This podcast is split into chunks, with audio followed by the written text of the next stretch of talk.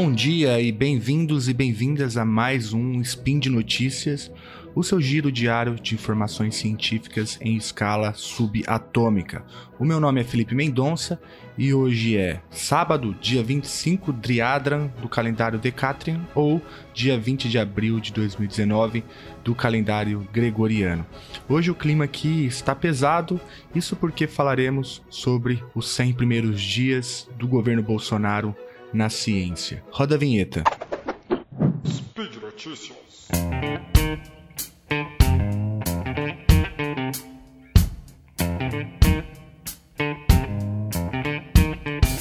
Bom, acho que todo mundo que de algum modo chega até o portal Deviante faz isso porque tem algum apreço, algum amor pela ciência.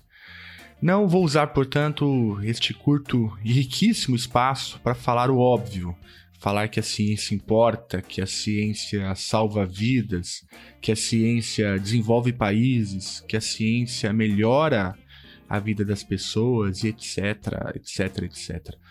Acontece que, por uma série de motivos, este governo, o governo de Jair Bolsonaro, tem sido trágico, trágico para a ciência no Brasil. Mas calma, eu sei que o governo Temer também foi muito ruim. Eu também sei que o governo antes dele, que o governo Dilma também foi. Entretanto, nada se compara ao nível de absurdos e desmontes que o atual governo, o governo de Jair Bolsonaro e companhia, representa para a ciência brasileira.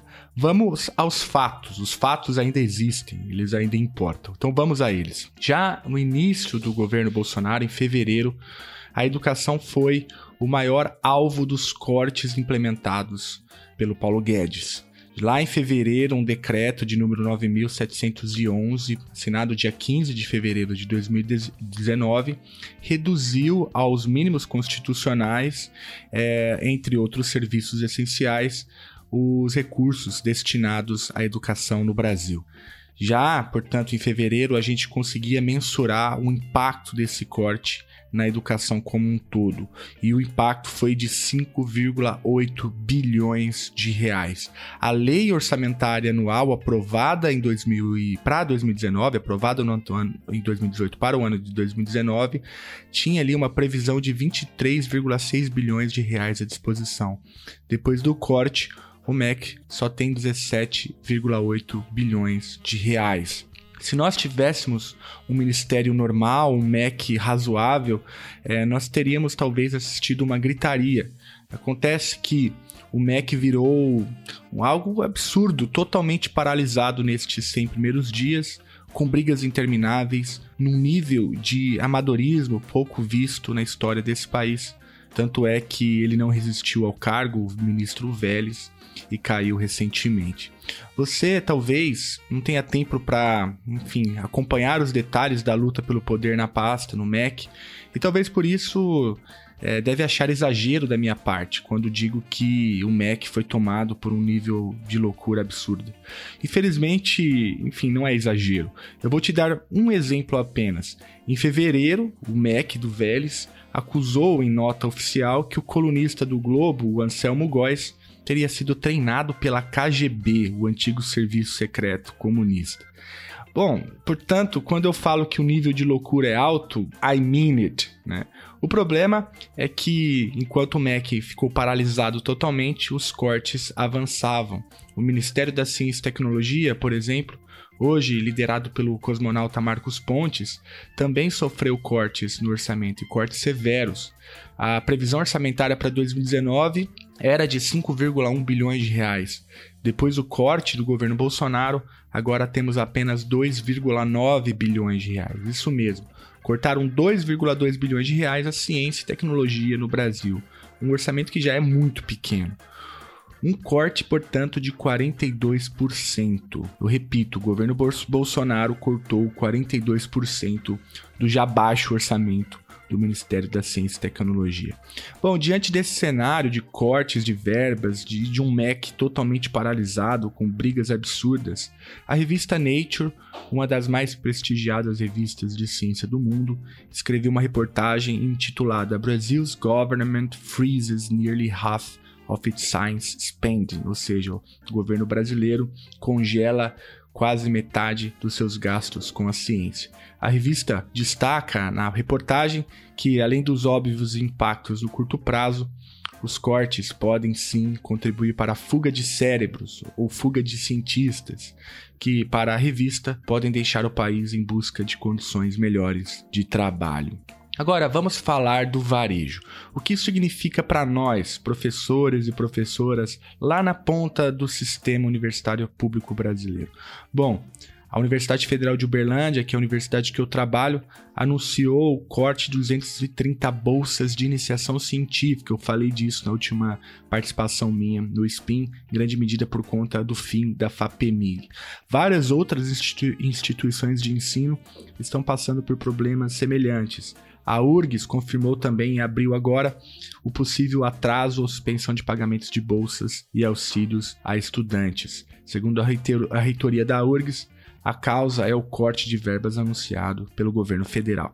Enfim, são inúmeros incontáveis exemplos. Se você faz parte de uma instituição pública de ensino, estes cortes já chegaram até você, quer seja via pesquisa, quer seja via apoio é, via bolsa, quer seja via é, é, infraestrutura desmontada, quer seja via profissionais que faltam para compor os quadros e assim por diante.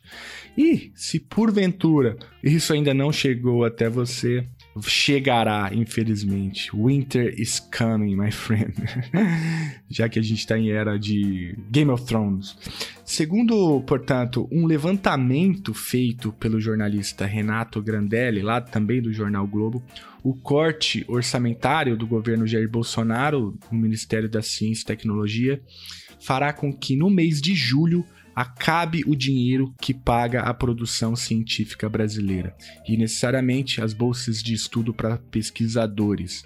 Há riscos, inclusive, que intercambistas tenham que voltar ao país. Veja, eu estou brincando aqui que o winter is coming, mas a situação é trágica. Nós estamos diante de um cenário lamentável de desmonte da pesquisa e da ciência no Brasil. Tudo isso é muito triste, é um péssimo exemplo, é um péssimo momento para a ciência no Brasil.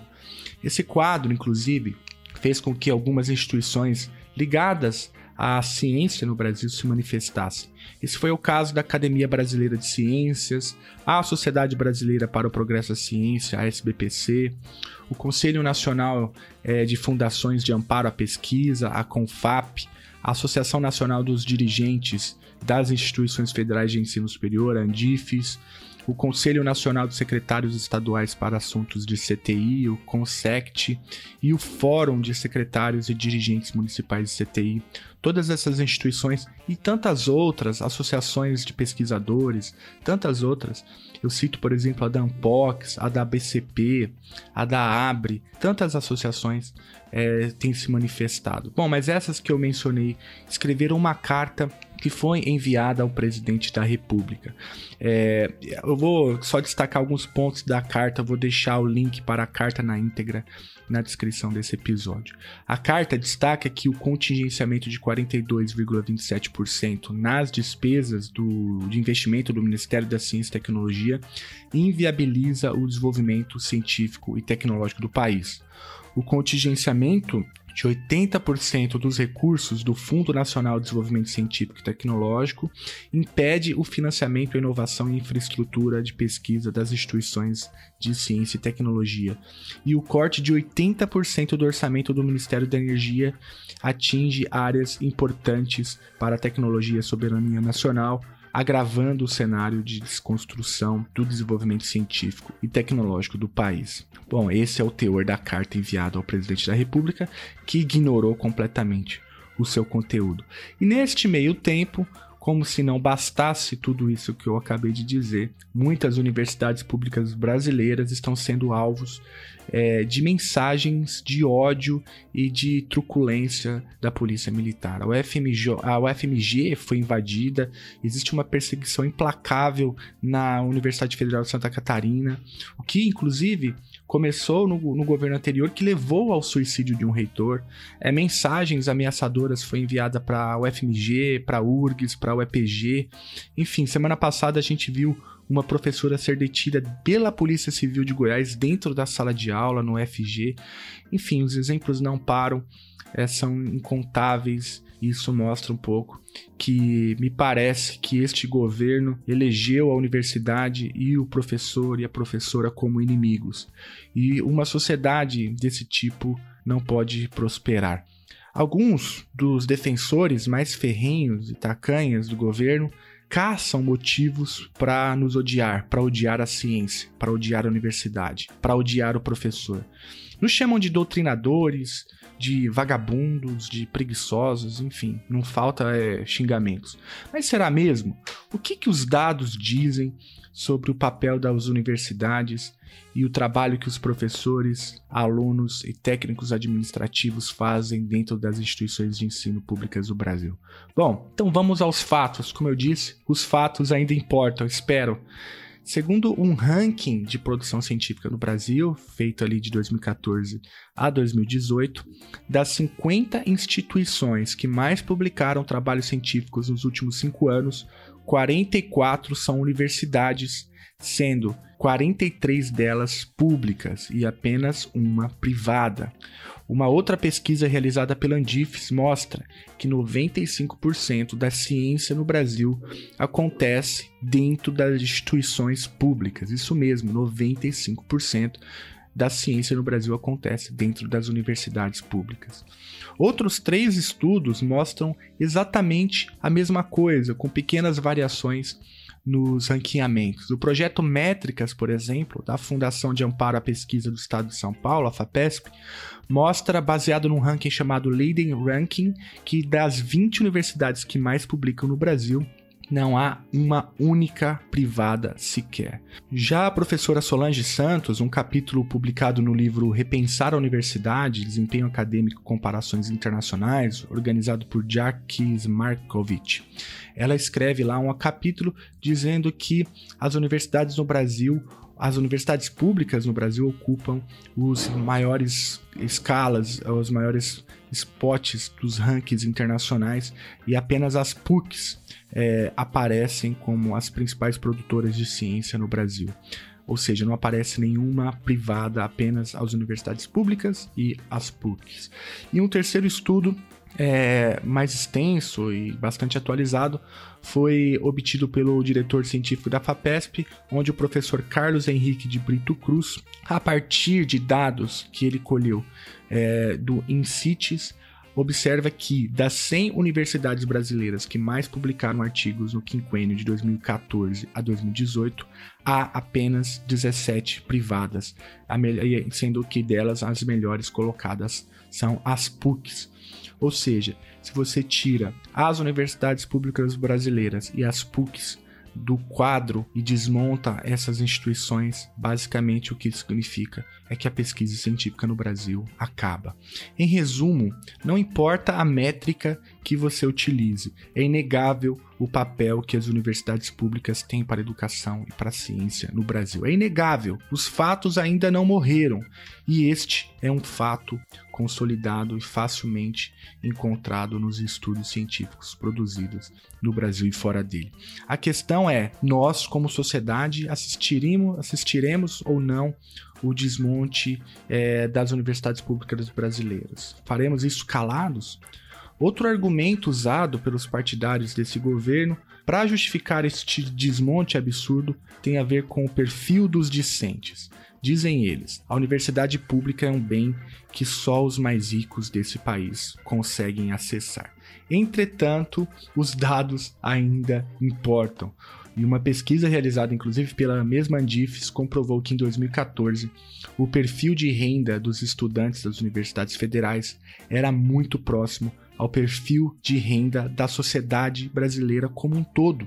Além disso, o IBGE mostrou no mesmo ano que, em média, os alunos das universidades privadas são mais ricos que os estudantes da, de todas as universidades públicas. Veja só, o motivo é simples de entender: as universidades privadas cobram mensalidade que só os mais ricos conseguem pagar. Por esses e outros dados, é, eu recomendo também a pesquisa do professor Wolfgang Lenk e do Fernando Pereira, é, publicada na revista Debate Econômico, onde eles é, mostram esses e outros dados sobre o perfil dos discentes das universidades públicas brasileiras. Eu vou deixar o link aí no post. Este é um fato e eu repito, os fatos ainda não morreram. E para encerrar, eu faço aqui as palavras da professora Lara Seles, aqui da, da UFO, eu faço as palavras dela as minhas. Para ela, aqueles que criticam o espaço universitário ficariam surpresos ao descobrir quão criativos e produtivos são nossos alunos, professores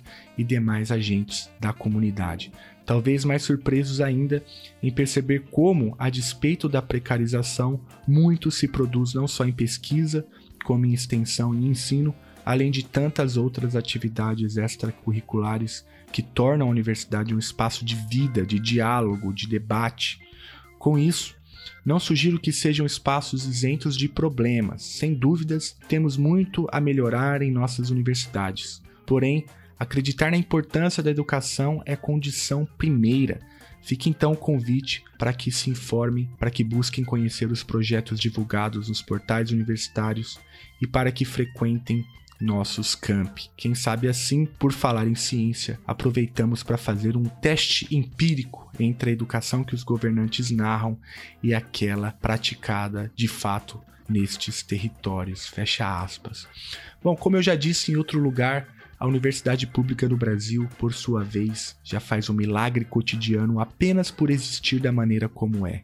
Com todos os problemas da nossa realidade, já fomos o berço de Vital Brasil, Antônio Cândido, César Lattes, Miguel Nicoleles e Arthur Ávila. Aqui, o engraxate pode se tornar Florestan Fernandes e um roceiro em Aziz Absaber. A sociedade brasileira pode ficar tranquila. Vamos continuar aqui. A universidade brasileira será exprimida até o osso mas ela vai sobreviver. Não será o Banco Mundial e nem os economistas vira-latas que nos impedirão de fazer nosso trabalho da melhor forma possível todos os dias. E você pode nos ajudar nessa luta. Você, amante da ciência, não pode, não deve se calar. Não temos outra opção. É isso ou a barbárie. E por hoje é só. Lembro que todos os links comentados estão no post e deixe lá também o seu comentário. Um grande abraço e nos ajude na defesa da ciência do Brasil. Até amanhã.